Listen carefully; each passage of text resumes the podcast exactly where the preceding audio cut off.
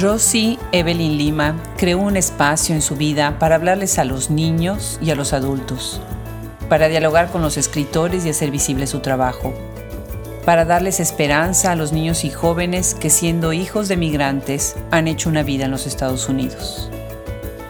Latino Book Review es un espacio necesario. Los libros que publica en su editorial Jade Publishing abren un espacio para muchos escritores. Sus presentaciones en TEDx son energía, tributo y pasión. Acompáñenos hoy a conocer a esta escritora, docente y traductora en una bellísima conversación en las instalaciones de UNAM San Antonio. Quedo en deuda con Alfredo Ábalos, quien hizo posible este espacio en un día que atesoraré para siempre. Esto es Hablemos Escritoras, yo soy Adriana Pacheco, y les doy la bienvenida a la fiesta de la literatura de escritoras, traductoras, activistas, creadoras, artistas. Y esta magnífica oportunidad de aprender y ampliar aún más nuestros horizontes.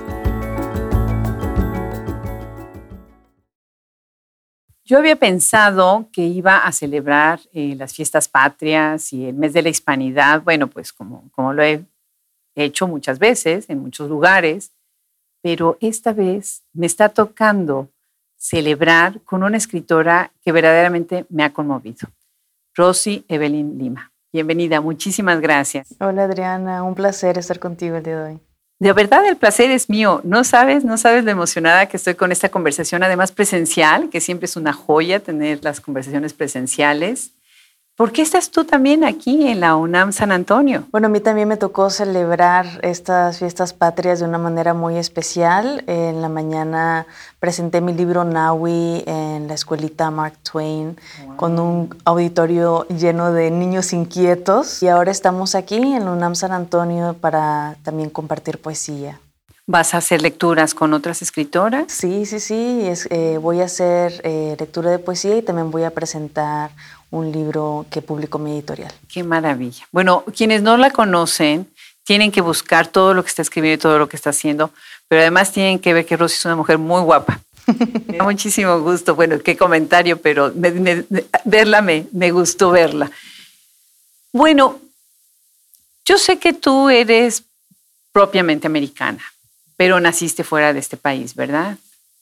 Eh, me, me, gusta mucho que lo digas de esa manera, porque de hecho yo no me considero americana. Cosa graciosa, cuando hace muchos años, cuando salió mi, mi página de Wikipedia, ya sabes, estas páginas, eh, decía ahí escritora mexicana.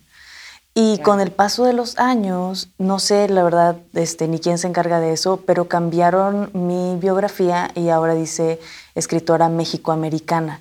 Yo, bueno, estoy aquí eh, sintiéndome más mexicana que el mole, pero creo que también debo de, pensar en qué es lo que esto implica, ¿no?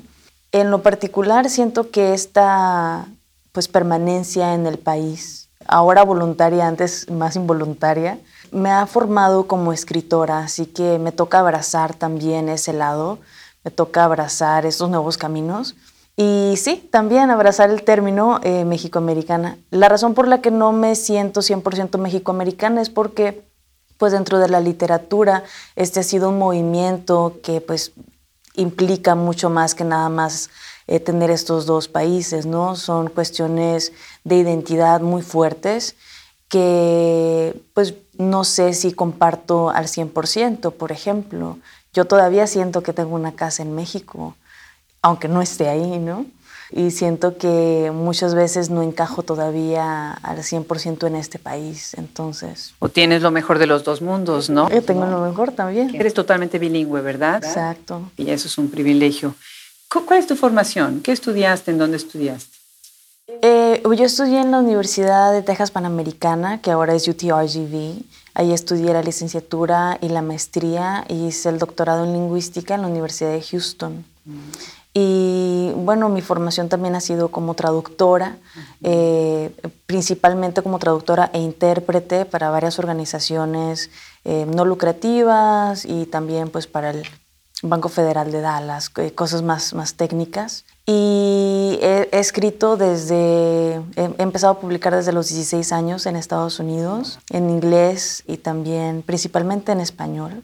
Escribo en español y me, cuesta, aunque soy traductora, me cuesta traducir mis, propios poemas al inglés. Entonces han habido personas como Don Cellini que han traducido eh, mi poesía a, otro idioma. O sea, ¿y tú traduces del inglés al español, del español al inglés?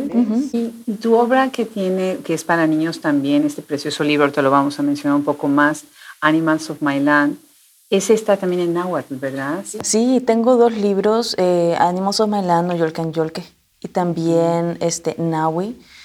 Y estos dos libros son libros para niños y también están traducidos al náhuatl, Nahui por ah, Carlos Diego Arenas.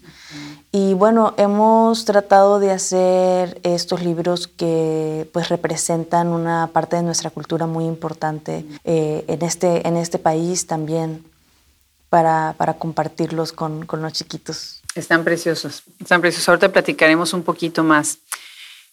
Si tú eres bilingüe, obviamente tienes más oportunidades, entras en más mundos, ¿no? Eres leída por otros públicos. Pero en estos momentos tan críticos que estamos pasando dentro de Estados Unidos y a nivel Latinoamérica y demás, ¿qué, qué significa para ti el bilingüismo?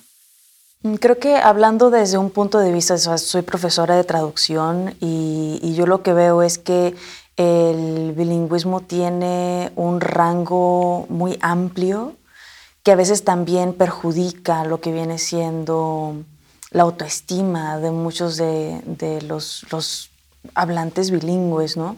Yo recibo en mi salón de clase estudiantes que dicen, no es que yo no hablo español, diciéndomelo en español y entendiendo qué es lo que dicen, ¿no? Entonces siento que el, el bilingüismo es algo pues por supuesto que abre muchas puertas, pero creo que también hay muchas ideologías lingüísticas que perjudican esta percepción que tienen eh, los bilingües de, sí mismos, ¿no? de, sus, de sus aptitudes para poder hablar el idioma. Entonces, creo que es algo, es algo que también debemos de observar cuando estamos hablando del bilingüismo, de que para muchos de ellos es como, como ese brazo amputado, ¿no? Ellos todavía lo sienten, todavía pues pueden saber qué es lo que... Yo tengo un estudiante, por ejemplo, que, me dice, no es que yo, yo me acuerdo que hasta que yo tenía como seis años yo solamente hablaba español y ahora ya no sé, no, sé hablar español. Entonces ese tipo de, relaciones con el lenguaje son las que yo me encuentro en, en el salón de clase. Para mí, yo el bilingüismo es decirle a mis estudiantes, si tú entiendes cuando yo te digo esto me costó un ojo de la cara, tú eres más que bilingüe, ¿no? Tú estás ya teniendo, o sea, una sensibilidad para el lenguaje que una persona que quizá aprende el español como segunda lengua no va a poseer. Entonces, para mí el bilingüismo es como un arco iris, tiene de todo tipo de colores y es importante que reconozcamos que no, no es solamente hablar un español académico y un inglés académico, es también ese idioma que se habla, que se aprende desde la casa, que muchas veces cuesta sacar de ese lugar, ¿no? Pero para mí eso es, ¿no? Abrir la puerta no nada más para oportunidades laborales, sino también para oportunidades de conectar con otras personas, que es lo que pues trato de, de hacer con mis estudiantes, ¿no? Somos traductores no porque podemos hablar dos idiomas, sino porque podemos ser un puente y ese puente muchas veces lo va a hacer una persona que tampoco habla un español 100% académico, sino una persona que entendió la referencia cultural de esa persona. Claro, y les encanta a tus estudiantes, seguramente se han de motivar muchísimo escucharte a decir eso, qué maravilla. Bueno, entonces dentro de esta gama de hablar, de traducir del inglés al español y del español al inglés, pues qué importantes son las, nuestras lenguas nativas, nuestras lenguas originales, ¿no? ¿Cómo es que surge el proyecto de estos dos preciosísimos libros que me encantan, me encantan? Obviamente se los voy a compartir a mis nietas porque están bellísimos. Ah, las ilustraciones, también cuéntanos de este proyecto y de la ilustración y de la otra traducción que se hizo, ¿no? Bueno, estos libros surgieron, eh, mi esposo estaba dando clases de sexto grado y en la frontera, ¿no? En lo que viene siendo la frontera 25 minutos de México. Y estaba hablando con sus estudiantes, 98% mexicoamericanos, y les preguntó, ¿en dónde hay eh, pirámides? Y todos, ah, pues levantando la mano Egipto, Egipto, ¿verdad? En todos Egipto. Entonces cuando llega mi esposo, un poco decepcionado por esa respuesta, me dice, no puedo creer que de todos estos niños que son mexicoamericanos no sepan que hay pirámides o sea, aquí, en, eh, aquí con nuestros vecinos, ¿no? Que, que, sus ancestros pues llegaron a construir y tener estas civilizaciones tan importantes. Y entonces mi mamá tiene un dicho que dice, no te preocupes, ocúpate. Entonces, muy sabia. De ahí salió este, decirle a mi esposo, bueno, pues es probablemente porque no tienen los, digamos que los recursos para aprender sobre estas historias, para aprender sobre esta herencia y pues qué se va a hacer al respecto. Y dijimos, bueno, pues vamos a crear esa literatura que nos está haciendo falta ver. Y decidimos hacer este libro trilingüe. Este, este es solamente bilingüe y estamos trabajando en lo que viene siendo la, la versión inglés y náhuatl. Pero cuando yo que lo que quisimos hacer es mostrarle a los, a los niñitos de una manera muy, muy rudimentaria, muy simple, porque son solamente animalitos endémicos de la región, cómo es que ellos ya estaban conectando con este idioma ancestral, con estas imágenes ¿no? visualmente atractivas. La ilustradora de, de Noyolcan es eh, la pintora Gaby Rico. Y muchos de los animalitos tienen nombres similares en los tres idiomas. Coyote, coyotl, coyote. Entonces los niñitos que a lo mejor solamente hablan inglés o solamente hablan español, etcétera, podían ver que había más en el lenguaje que solamente pues lo que se ve superficialmente. Me encanta. El libro se llama Nahui y me tienes que es Nahui una perrita diferente. Exacto. A ver, déjame leerlo. Este es Se in Ahmoneneuki. ¡Ay, qué belleza!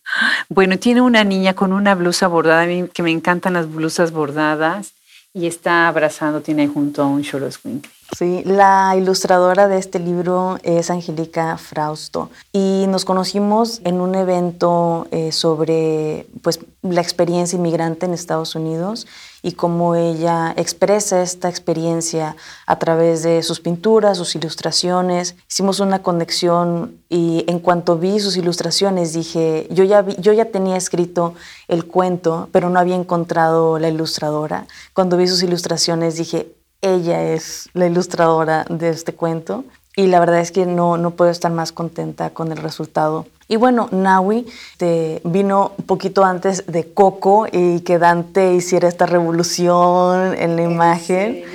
Y pues es, es, eso, es la historia de una, de una perrita diferente y, la moraleja es que eh, dentro, muchas veces vemos unas diferencias, no vemos lo que, lo que está por fuera, pero es importante también pues ver lo que está dentro, ¿no? Y dentro de nosotros está la historia de todos nuestros ancestros que sigue ahí, ¿no? Buscándonos. Y a la visita Xolotl para darle este mensaje, ¿no? De que tú eres diferente porque dentro de esa diferencia está tu grandeza. Este, entonces ese es el mensaje que queremos darle a los niños. Qué maravilla. Me hiciste pensar, ya te lo he dicho en, durante el día, ¿no? En Nadia López. Exacto. también pensaba en eso, ¿no? ¿Qué es lo que, lo que tenemos adentro y nosotros tenemos tanta riqueza con toda nuestra historia y nuestra cultura?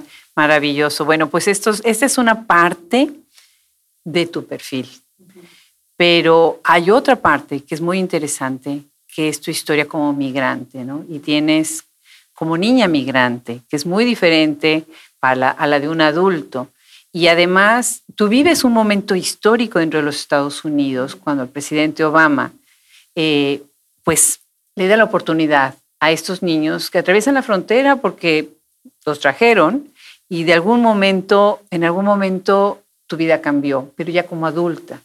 Entonces, a ti te ha tocado ver durante muchos años esta, esta transición y estos discursos acerca de los migrantes y especialmente de los niños migrantes. ¿Cómo ves las cosas hoy? Bueno, las veo con ojos de esperanza porque eso es lo que decido hacer, ¿no? Nosotros también podemos eh, marcar esa pauta y lo he visto a través de, tantos amigos míos que son DACA, que ahorita están haciendo cambios increíbles para este país.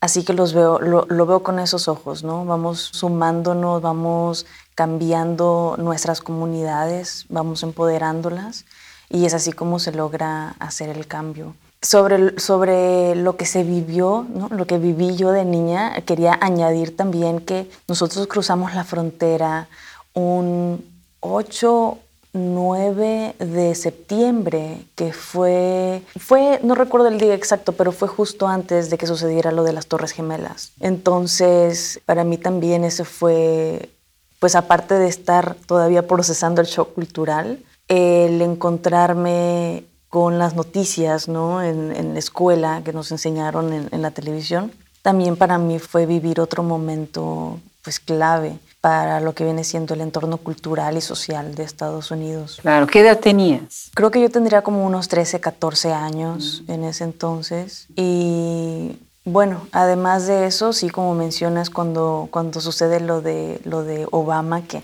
recuerdo que yo estaba sustituyendo la clase de una profesora eh, ahí en la universidad, en, UTPA, y yo estaba contentísima, yo siempre supe que quería ser profesora mm, desde niña, o sea, yo ya me veía ahí. Siempre lo supe entonces cuando yo no podía trabajar en ese momento, así que la profesora me pidió que sustituyera su clase y ella pues me iba a, pagar por hacer ese trabajo. Y recuerdo que yo estaba ahí, terminó la clase, nunca me había sentido tan realizada, estaba yo borrando este, pues el pizarrón. Y en ese momento sí sí recuerdo que me, pues me embargó una tristeza enorme de decir, si yo quiero hacer esto y esto es un bien para todos, ¿por qué no lo puedo hacer? Y entonces en ese momento, bueno, tomé mis cosas y mientras iba yo caminando hacia el carro, me habló el doctor Romero, que en paz descanse, un profesor que siempre me, me, me, motivó y me mantuvo viendo como que a la meta, ¿no? Es graduarte. No importa qué ocurra en, en el país, tú te gradúas. Y recuerdo que me habló y me dice, ya pasó, Rosy. Y con esas palabras yo supe exactamente de qué, de qué estaba hablando. Ya pasó, Rosy.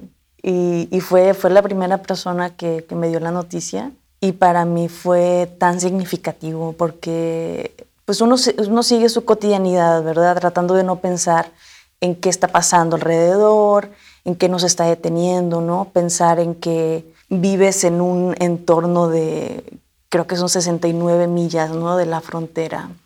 Y vives sabiendo que no puedes cruzar ese punto, ¿no? que estás como entre el, e, este Nepantla que decía Gloria Saldúa. Pero, pero tratas de no pensar en ello, ¿no? Y sigues, y sigues tu vida y sigues haciendo lo que, lo que se puede.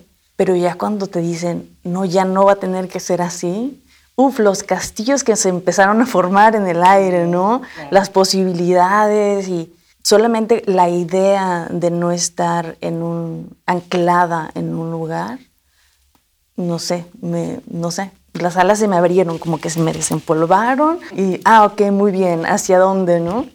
Este, así que ese... Qué emoción, qué emoción, muchísimas felicidades.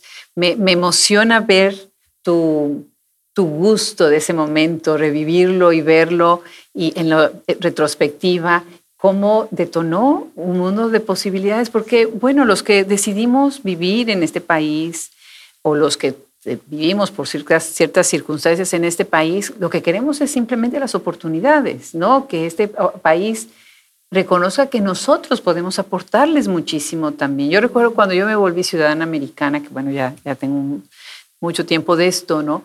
Me acuerdo que, que, al final yo le decía al, es que pasas, pasas, este examen y demás, ¿no? Yo le decía a la persona que me, que me, que me entrevistaba, porque me preguntó que por qué quería yo ser americana, y le dije, porque yo creo que puedo colaborar mucho en muchas cosas, y ustedes me han enseñado y yo quiero también compartir lo que yo sé, ¿no? Creo que por eso me la dieron, tal vez, la ciudadanía. Pero sí, tienes razón, hay un momento como de liberación en el momento en donde se te abren todas esas oportunidades que pues antes no tenía, ¿no? Qué maravilla lo que, seas, lo que pasó con el presidente Obama, de verdad que sí. Y bueno, pues yo los invito, para los que nos están escuchando ahorita, que estamos conversando con Rosy Evelyn Lima, vayan a YouTube y vean, vayan a su página web, mejor primero, y vean la presentación que hizo con TEDx. Qué increíble que lo hayas hecho en el formato de poesía, fue todavía más enternecedor. O sea, la historia es magnífica, es verdaderamente sensible, pero el experimentarlo a través de la palabra poética, pues sí, sí me llegó muy fuerte, eh, sobre todo porque estabas hablando de algo muy íntimo y muy personal, ¿no? Cuéntanos cómo fue esa experiencia, ver el rostro de la gente en el auditorio, cuéntanos. Bueno, cuando recibí la invitación para participar en TEDx, me invitaron como, como escritora, ¿verdad? Entonces dije, ok, yo quiero identificarme como, como escritora inmigrante. Entonces me dijeron, ah, ok, muy bien, podemos, ¿verdad?, agregar eso a la descripción. Y cuando estaba haciendo, este, escribiendo eh, ¿verdad? el discurso que iba a decir, empecé a hablar sobre, ay, pues escribir es liberador y es una experiencia, ¿verdad? Que les recomiendo a todos y etcétera, etcétera.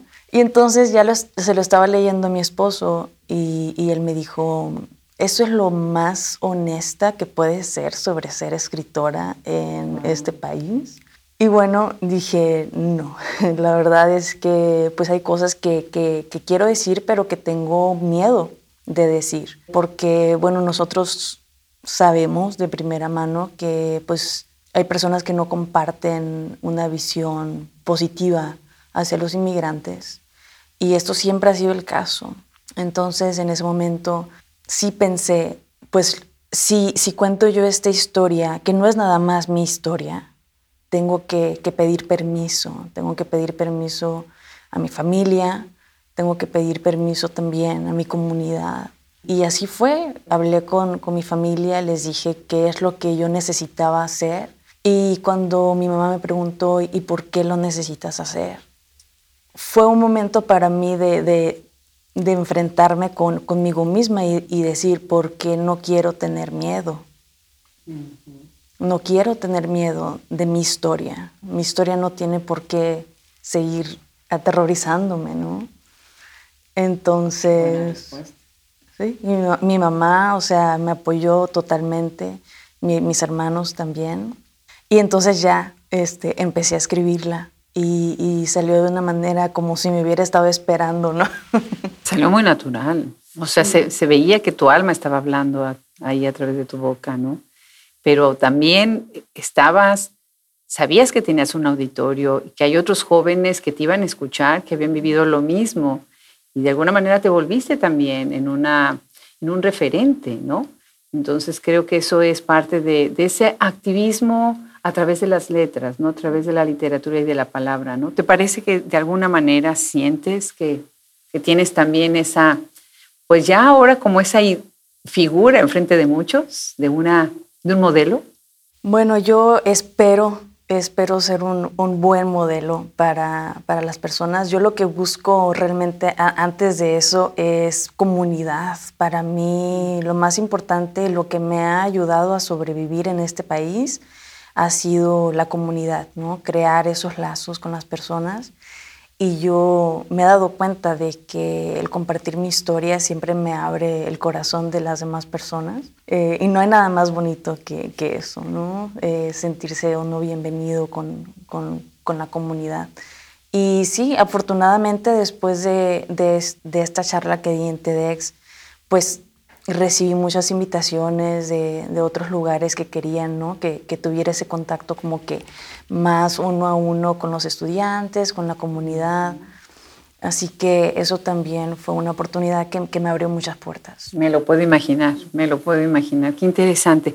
Fíjate, cuando te escuchaba pensé en Claudia Castroluna, que es otra escritora migrante que está en Washington State, y eh, estaba yo pensando qué interesante cómo son poetas, Nadia también es poeta, ¿no? ¿Por qué la poesía? Y la escultura para niños, pero ya hablamos de eso, ahora vamos a hablar de la poesía. Yo bueno, yo creo que eh, en mi caso tiene, tiene mucho que ver con mi familia, con una tradición oral muy fuerte. Mi, mi, abuelo era analfabeta, entonces no sabía leer ni escribir, pero componía unas canciones y hacía unos cuentos. Todo, era una enciclopedia de cuentos, de canciones. Y con mi mamá lo mismo. Sí, mi mamá sabe tanto, o sea, sabe libros completos de memoria, o sea, es increíble. Ella puede estar todo un día solamente recitando y recitando. Entonces, para mí esa parte oral viene más con la poesía que con la narrativa o con el cuento. Y creo que también es parte de, ese resguardo que se encuentra en la poesía, ¿no? Como con la poesía yo encuentro que es como que mi, mi, cobija, ¿no? Con ella, con ella puedo cubrirme y puedo decidir qué es lo que quiero revelar. Así que para mí es, es no sé, la poesía siempre ha, hecho esa parte fundamental eh, en mi vida. Qué maravilla. Bueno, imagínense que están escuchando. Estamos ahorita en una aula, en un aula de, la UNAM San Antonio. Acá está lleno con eh, unos pancartas, unos letreros que están enseñándole español o algún para los niños, saludos, presentaciones, despedidas. Y estamos hablando con una poeta que todo es el idioma, todo es el lenguaje, todo es encontrar esa metáfora exacta, la que va a transmitir lo que quieres decir, pero también lo que quieres que los otros lean. ¿Cuáles dirías tú que son los temas que atraviesan tu poesía, los más importantes? Yo creo que la identidad vendría siendo el, número uno, top one. Mm, creo que también, pues la nostalgia y la melancolía, soy, me considero bastante bastante nostálgica por las cosas que ocurrieron en el pasado, pero también por las que no ocurrieron. Lo que más me gusta es contemplar, ¿no? ¿Qué es lo que está fuera de mí? Que más que nada, ¿no? Soy, soy un poco panteísta en ese sentido. Y creo que el tercero sería, no sé, ese, ese, ese amor por el lenguaje, ¿no? Yo empecé estudiando literatura y traducción y tomé una clase con el doctor Martínez. Y en esa clase eh, era políticas del lenguaje. Sí. Entonces, desde el primer día de clase, yo dije, wow, ¿no? La lingüística es en donde puedo explorar todas estas situaciones que ya vivo en mi poesía o con mi poesía y tener, no sé, todavía más. En, en esa clase yo escribí tantos poemas que la verdad nunca había escrito en una clase de literatura, porque en una clase de literatura era más como que consumir. Y en estas clases de lingüística como que me liberaban para yo poder escribir y explorar. Entonces, por eso, por eso es que di el, salto hacia lingüística y me quedé ahí y amo esa rama de estudio. Eh, me, me, permite explorar precisamente eso, ¿no? Los lenguajes, las dinámicas, las disparidades, ¿no? Que es lo que mucho de ello tiene que ver con la identidad, las situaciones afectivas, ¿no? Entonces, de ahí es que se alimenta también mi poesía. Qué maravilla, me encanta cómo lo dices. Bueno, voy a presumir unos cuantos premios que has ganado. Eres poeta del año por The Americas Poetry Festival of New York, Premio Internacional de Poesía, La Festra Etera, ese fue en Milán, Italia, mira qué bien por supuesto el International Latino Book Award, que ahorita acabamos de hablar en la conferencia sobre él, que es qué premio tan importante. Premio Orgullo Fronterizo Mexicano por el Instituto de Mexicanos en el Exterior, qué buen premio. Premio, ah, volviste a ganar entonces también el de Internacional de Poesía, eh, ah, pero este es Altino, en Venecia, Italia, otro premio italiano y Premio Nacional Gabriela Mistral, qué interesante, por la Sociedad Honorífica Hispánica, que se da acá en Estados Unidos. ¿De qué manera estos premios te han ayudado, te han comprometido, te han hecho reflexionar? Ah, ¿De qué, de qué manera han impactado o no tu manera de verte a ti misma como escritora? Creo que voy a comenzar con los premios en Italia porque eh, para esos premios envié unos poemas que escribí sobre mi abuelo y sobre su experiencia. Para mí escuchar los poemas sobre mi abuelo en otro idioma fue tan conmovedor porque mi abuelo era una persona que ninguna adversidad pudo quitarle la sonrisa del rostro y mira que pasó de todo, de todo. Y a mí siempre me sorprendió mucho el carácter que tenía hacia cualquier adversidad, ¿no? Desafortunadamente, bueno, pues eh, la inmigración nos separó muchísimo físicamente, pero pues no, no, logró cercenar ese lazo que mantuvimos hasta el último momento. Y yo recuerdo que muchas veces pues pensaba, ¿no? En, en la trayectoria y, también en las generaciones familiares. Y el hecho de yo venir de, esta familia, ¿no? Con, con carencias, eh, con, un abuelo analfabeta, marinero, y encontrarme que su historia ahora estaba siendo pues galardonada y traducida a otro idioma, en un lugar que él jamás soñó con tocar. De cierta manera estaba como liberando un, un nudo que había ahí, ¿no? Que nuestra historia, no por ser una historia pues de gente sencilla, no valía la pena. Para mí ese premio, o sea, desafortunadamente no pude dárselo, no pude pues mostrárselo porque se, se habría, no sé, en primer lugar mi abuelo tenía una sonrisa encantadora hasta los 86 años. Entonces, siento que, que para mí es, ese fue el, el, impacto más grande que tuvo, que ese premio, ¿no? La posibilidad de contar esta, esta historia para alguien más. Los otros premios me abrieron muchas puertas, en Estados Unidos sobre todo. El premio eh, que me otorgaron en Nueva York fue muy significativo para mí porque incluye un ladrillo con mi nombre en la casa que ahora es verdad una fundación Walt Whitman. Wow. Y para mí, este, en ese momento yo todavía era DACA y pues para los que no lo saben, las personas con DACA no podemos comprar tierras, no podemos sacar líneas de crédito, etc. Entonces para mí se me hizo pues muy, muy paradójico que yo pudiera tener un ladrillo con mi nombre en la casa de Walt Whitman, pero no pudiera tener un ladrillo en mi casa con mi tierra, ¿no? Entonces, eh, y además que bueno, desde que yo era niña, este, memorizaba los poemas de Walt Whitman. Eh, sí, incluso en, en, mi primer libro, este, Ecos de Barro, el escritor Raúl Mesa de Cuba eh, me escribió un blurb para mi libro en donde menciona ¿no? la importancia de Walt Whitman para, para mi escritura. Entonces, que cada, cada premio ha tenido un gozo muy distinto y pues definitivamente estoy muy agradecida con, con las personas que, que, lo han hecho posible porque como mencionabas, no es una persona quien está haciendo el trabajo, ¿no? Detrás de mí está mi comunidad, está mi familia que siempre sigue este, impulsando y haciendo que estas eh, situaciones pasen. Claro, claro, tienes razón. Somos parte de un equipo y eso es maravilloso porque tenemos ese apoyo. Déjame mencionar tres títulos de tus libros individuales, Migrare, después Agua Camino, eh, eh, Water Path y Ecos de Barro. Estos son tus tres libros individuales, ¿verdad? Bueno, pues ahora vamos a hablar de una con una editora. Bueno, déjame quito el sombrero y me pongo ahora el de editora. Me encanta, me encanta porque además es un proyecto que yo he seguido desde hace muchísimo tiempo, me gusta muchísimo, Latino Book Review es así como el referente para saber de libros acá en Estados Unidos y me encantaría, y sé que en muchos países del mundo, porque es una de esas plataformas que tiene acceso, bueno, desde todos lados. Cuéntanos cómo surge, quiénes lo integran, cuál es el objetivo, cuál sería la bio de Latino Book Review. Uy, qué, qué, qué, difícil pregunta, muy interesante.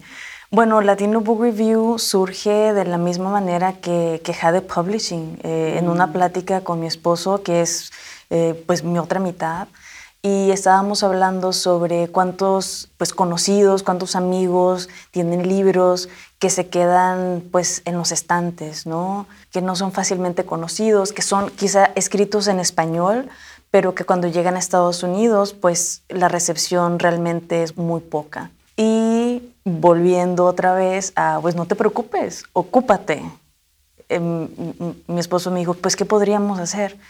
Y dije, pues hay que hacer una plataforma, ¿no? Entonces, él, yo acababa de eh, tener un trabajo de tiempo completo en Texas AM University y él se encargó de hacer la plataforma. Este, empezamos haciendo nosotros las propias reseñas de los libros que leíamos.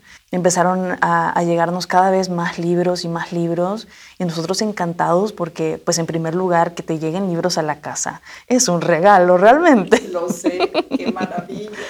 y seguimos haciendo las reseñas. Después eh, empezamos a integrar a más personas y esas personas pues siempre estuvieron ahí dispuestas ¿no? a, dar su tiempo, su esfuerzo para que eh, estos escritores pues pudieran tener un espacio. Eh, empezamos con eh, reseñas breves también, porque la intención es que las personas desde su móvil vean la descripción y digan sí, eh, lo que nosotros también tratamos de hacer es incorporar siempre un enlace para que puedan comparar el libro. Este, entonces, también para tratar de conectar a los lectores con los autores y que pues los autores también puedan ¿verdad? Pues aprovechar. Muchas de, esta, de, estos autores son de editoriales independientes también.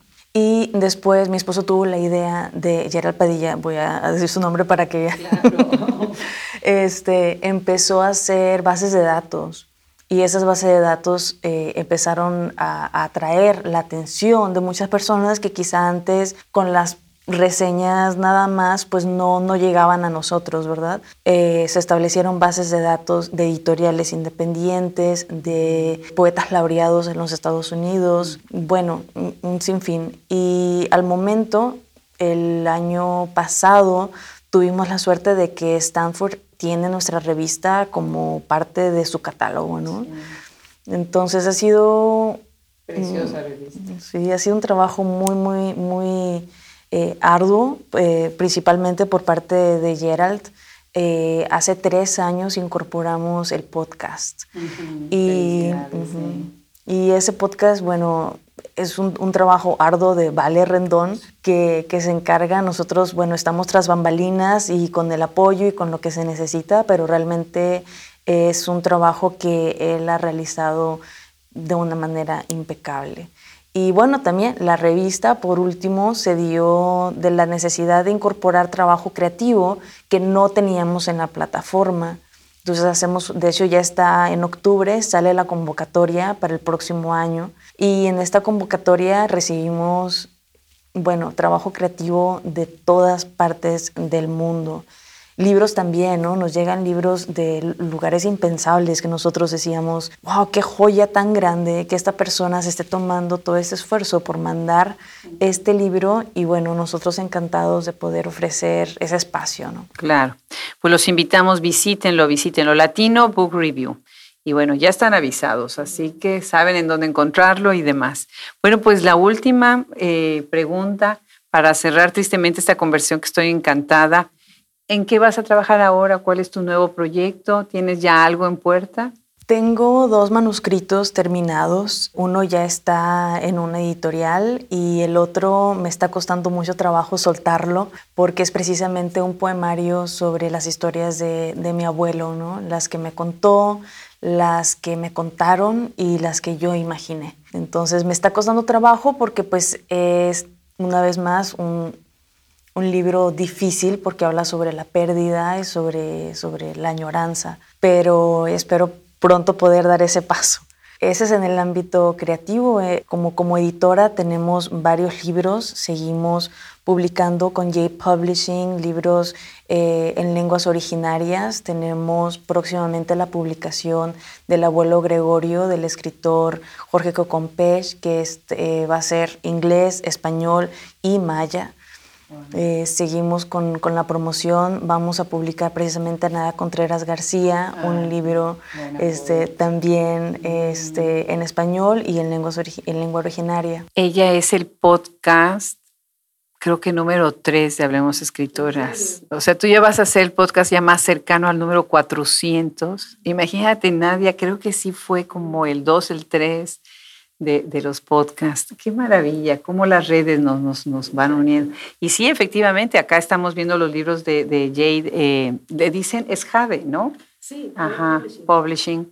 Y están muy buenos, están muy bonitas las ediciones. Pues mil felicidades, Rosy. O sea, yo verdaderamente me quedo encantada con un perfil tan multifacético, en donde has puesto todo el corazón en cada una de las cosas. Me encanta esa forma también de ver hacia el futuro, de tratar de hacer esto en, un big scope, ¿no? Verlo hacia más desde afuera, cuántos más puedes beneficiar con lo que estás haciendo. No nada más es en tu aula con tus alumnos, es con la revista, es con tu obra y el gran tributo a tu familia, a tus orígenes, a esa memoria que pues es parte de nuestra identidad, ¿no? Pues muchísimas felicidades. Voy a agradecerle siempre, siempre Alfredo Ábalos por haber hecho esto posible y mil, mil gracias en nombre de Hablamos Escritores. Muchísimas gracias, Adriana. Fue un placer.